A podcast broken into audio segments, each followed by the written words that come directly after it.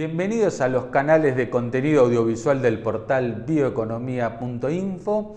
Y bueno, como ustedes sabrán, a nosotros nos gusta la sustentabilidad y la agricultura es la parte, una de las partes esenciales de la bioeconomía. Y en el día de hoy vamos a conversar con Milagros Graciani, que ella pertenece a la compañía Biflow, una startup surgida en Argentina que ha desembarcado en Estados Unidos y que ellos ofrecen el servicio de polinización a campo. Vamos ya a la presentación del programa que nos está esperando Milagros en línea y enseguida estamos con ella.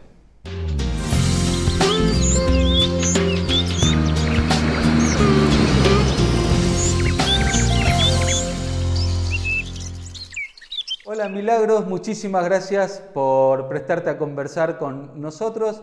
Y bueno, primero, contame qué es esto de Biflow, por favor. ¿Cómo estás, Emiliano? Buenas tardes. Primero, gracias a ustedes por la invitación de parte de todo el equipo de, de Biflow. Le cuento a las personas que no nos conocen, Biflow es una startup de base tecnológica que nace en Argentina hace cuatro años nosotros formamos parte del rubro del, agro, de las nuevas tecnologías en el agro de las AgTech, y brindamos servicios de polinización profesionales a productores agrícolas para aumentar el rendimiento de sus cultivos utilizando abejas, es decir, de una forma sustentable para mejorar no solo lo que son los kilos por hectárea, sino también la calidad eh, de los frutos y de las semillas que el productor quiere cosechar. ¿no? Suena un poquito complejo y muchos no conocen bien lo que es, qué es esto de la polinización, eh, les cuento un poco eso. La polinización es un proceso biológico fundamental en la reproducción de las plantas y básicamente es el transporte de polen, que son los gametos masculinos,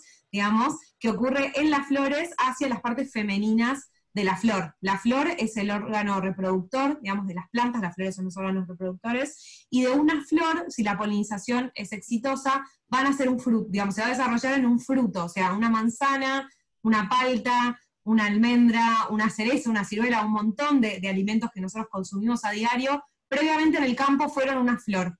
Y si esa flor, como dije antes, no recibió la suficiente cantidad de polen cuando fue flor y estuvo receptiva, después o el fruto no se forma o va a ser de baja calidad. Digamos, si ese fruto tal vez el productor no lo quiere cosechar o lo cosecha y después lo descarta en otra etapa de, de la cadena, digamos, de producción y comercialización. O sea que así de importante es la polinización. El 70% de los cultivos del mundo dependen en alguna medida de que este transporte de polen lo hagan los insectos, principalmente las, las abejas, pero hay un montón de otros insectos polinizadores, eh, nativos, silvestres, que son igual o más eficientes que las abejas. Así que bueno, es, un proceso fundamental que estaba siendo olvidado por, los profesionales de, de, la agricultura, ¿no? los responsables de la producción de alimentos, porque bueno, no nos forman tanto en, lo que es el comportamiento de los insectos polinizadores, ¿no? la importancia de las abejas, y tal vez hacemos más foco, venimos haciendo más foco en lo que son otras tecnologías del agro, ¿no? lo que es la genética, los fertilizantes, el control de plaga, el riego, la maquinaria, y en esas tecnologías se invierten millones de dólares, ¿no? Se hace muchísima transferencia de, tecnología, de lo que son los laboratorios al campo, pero la polinización realmente estaba siendo La verdad que fantástico, ¿no? Yo aprendo un montón con todo lo que, este, lo que vas contando. Eh, y te pregunto, hoy, hasta, ahora, en lo que hay conocido, ¿esto viene a reemplazar algún producto o es un producto nuevo que no existe? O sea, ¿había formas de promover la polinización en un cultivo o, o, digamos las hacían los insectos naturales como vos decías y estábamos librados a ellos? Claro, o sea, el productor dejaba la polinización librada a, la naturaleza, como bien dijiste, digamos, a que los insectos y las abejas hagan lo suyo y realmente no estaba midiendo la polinización en su cultivo. Y nosotros decimos que lo que no se mide, digamos, no se puede mejorar, ¿no? como les mencionaba, los otros rubros de la agricultura se están desarrollando un montón de tecnología justamente para medir, para procesar de forma inteligente esos datos, ¿no? Para después ajustar la dosis de fertilizante a campo, ¿no? Para ser más eficiente en el uso del agua. Bueno, lo mismo, digamos, venimos a hacer nosotros con la polinización. Nosotros tenemos toda una metodología y know-how para poder medir la polinización, o sea, la actividad de las abejas sobre las flores, de otros insectos polinizadores, para ponderar esa polinización, ¿no? Si es mala, regular, si es buena, excelente, y según el cultivo, el ambiente, ¿no? Es, bastante complejo el, mundo y el contexto de la polinización, pero después de, entender en dónde está el productor, digamos, qué tipo de polinización tiene, podemos desarrollar estrategias para mejorarla. Nosotros trabajamos, nuestra herramienta fundamental son las colmenas, eh, en Argentina las colmenas de apicultores de las zonas en donde trabajamos, que las alquilamos para eh, incorporarles nuestra tecnología, que son eh, moléculas naturales en su alimentación, que hace que esas abejas estén mucho más fuertes a la hora de polinizar, que puedan polinizar aún en temperaturas que no son muy amigables para el vuelo de las abejas o en condiciones también de, estrés para ellas, que puede ser bajo mallas antigranizo o bajo túneles, como sean muchas producciones de frutales. Y también trabajamos con tecnologías que condicionan su memoria para que vayan a visitar cultivos específicos. Eh, o sea, flores específicas al campo, ¿no? Porque puede estar el cultivo en floración, pero otra maleza o digamos alguna otra flora silvestre floreciendo al mismo tiempo que sea más atractiva y la abeja se va, se distrae hacia esa flor y no al cultivo que realmente queremos polinizar.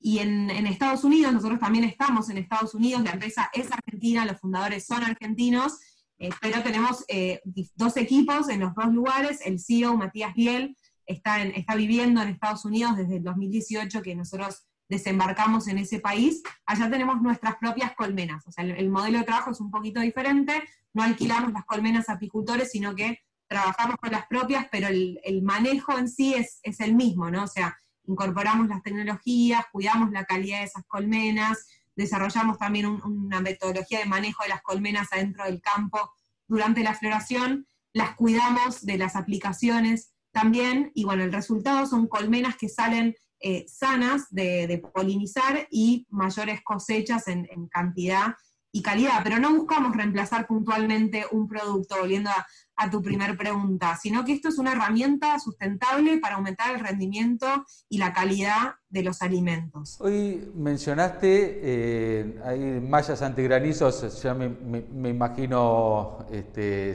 frutas este, fundamentalmente, eh, así que bueno, entiendo que ese es un sector. ¿Qué otros cultivos eh, es, apto este, este servicio, digamos, que, ofrecen ustedes? ¿En dónde este, se ve, digamos, que dónde encuentra aplicación, mejor dicho?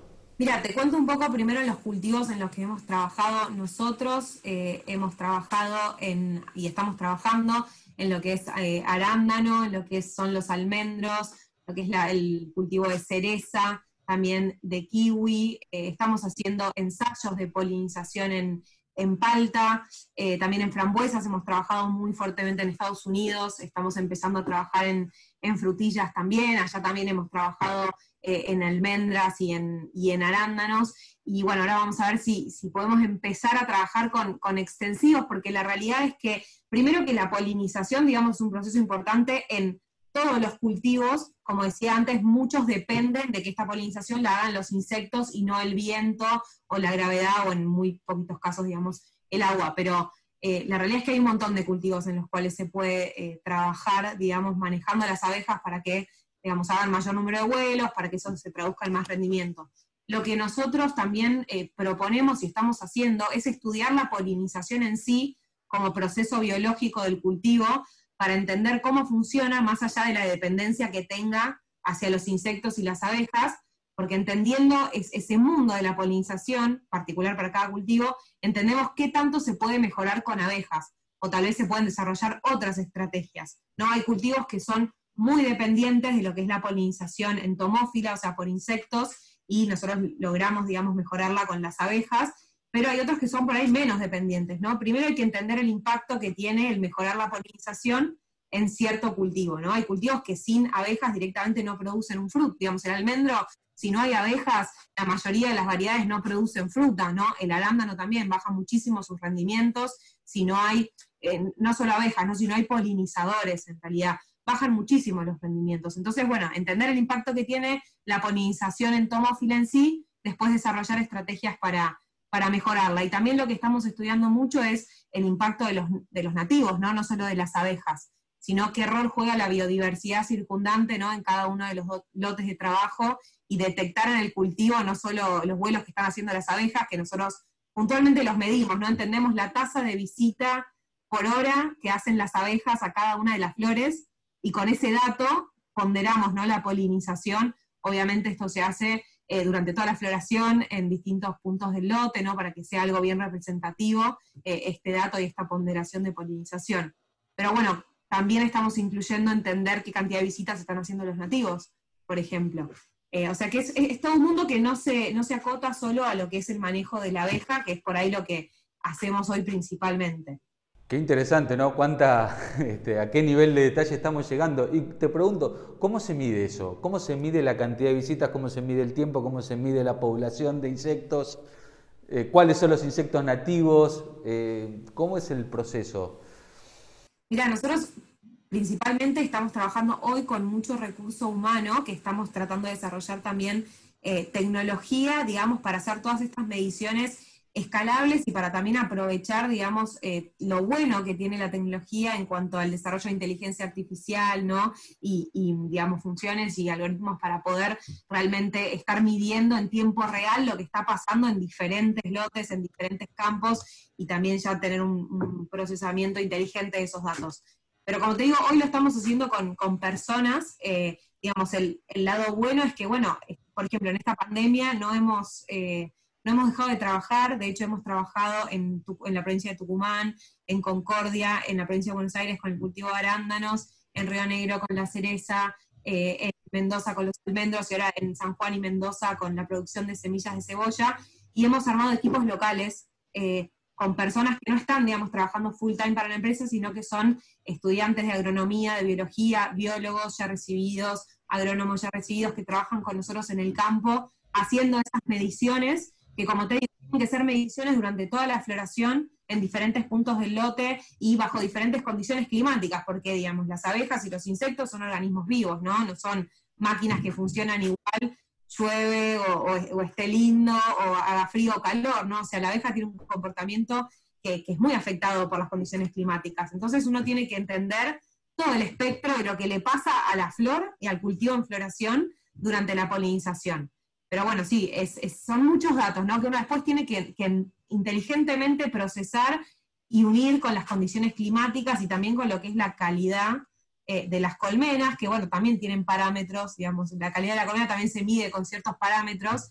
El, el productor agropecuario, el, ingeniero agrónomo, eh, suele desconocer, porque no nos forman de vuelta, no nos forman en, en lo que es conocer por ahí más sobre la abeja, su biología y comportamiento, sino por ahí más desde la mirada del cultivo y, ahora nos estamos dando cuenta que, bueno, también importa, ¿no? Conocer de las abejas y los insectos, así como uno conoce los fertilizantes, el polen debería ser valorado como un insumo en la producción agropecuaria, porque justamente la cantidad y calidad de polen que llega a las flores del cultivo va a determinar después la cantidad y, calidad, digamos, de esa fruta.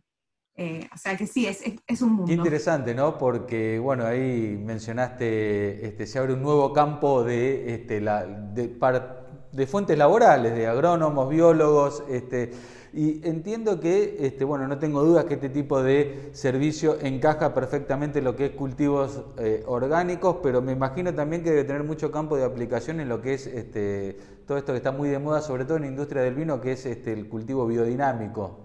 ¿No? ¿Puede ser que encaje por ahí o estoy diciendo cualquier disparate?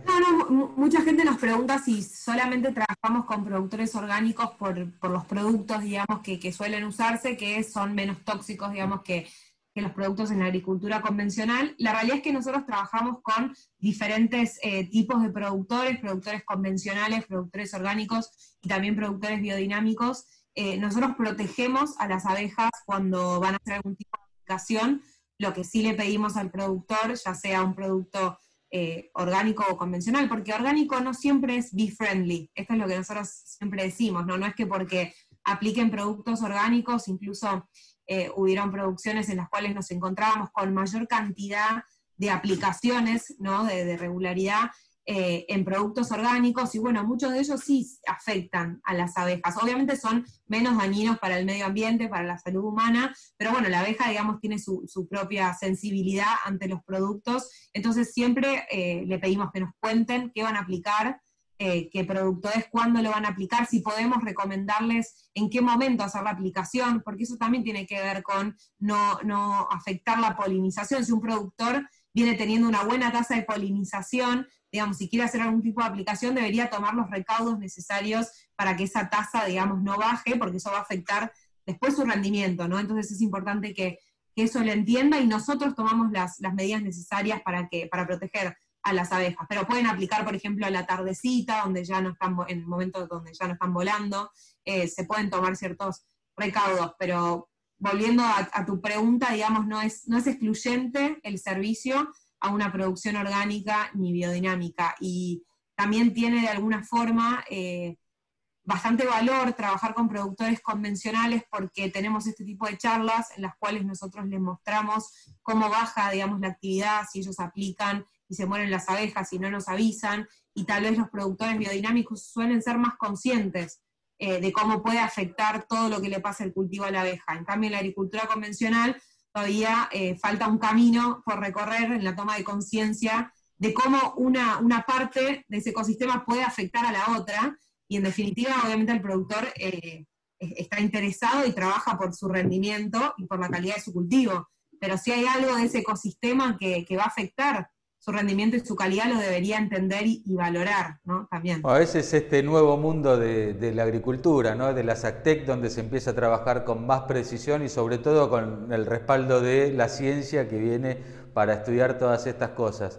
Milagros, yo te agradezco muchísimo por, este rato, felicitaciones por este emprendimiento. La verdad que este, es este, un orgullo ¿no? que una empresa, una startup surgida de acá llegue también a, Estados Unidos y se involucre en esta nueva agricultura que va camino hacia la sustentabilidad, que es un proceso eh, irreversible, desde, por lo menos desde mi punto de vista y desde lo que nosotros queremos este, mostrar.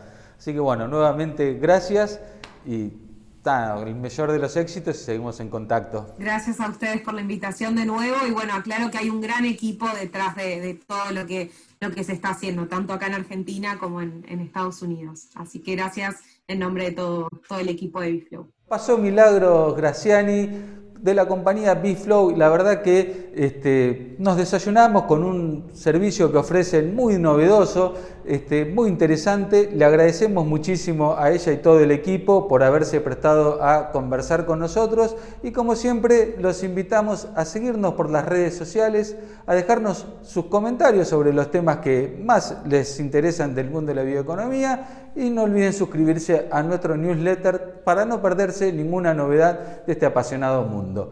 Muchas gracias por acompañarnos y nos vemos la semana que viene.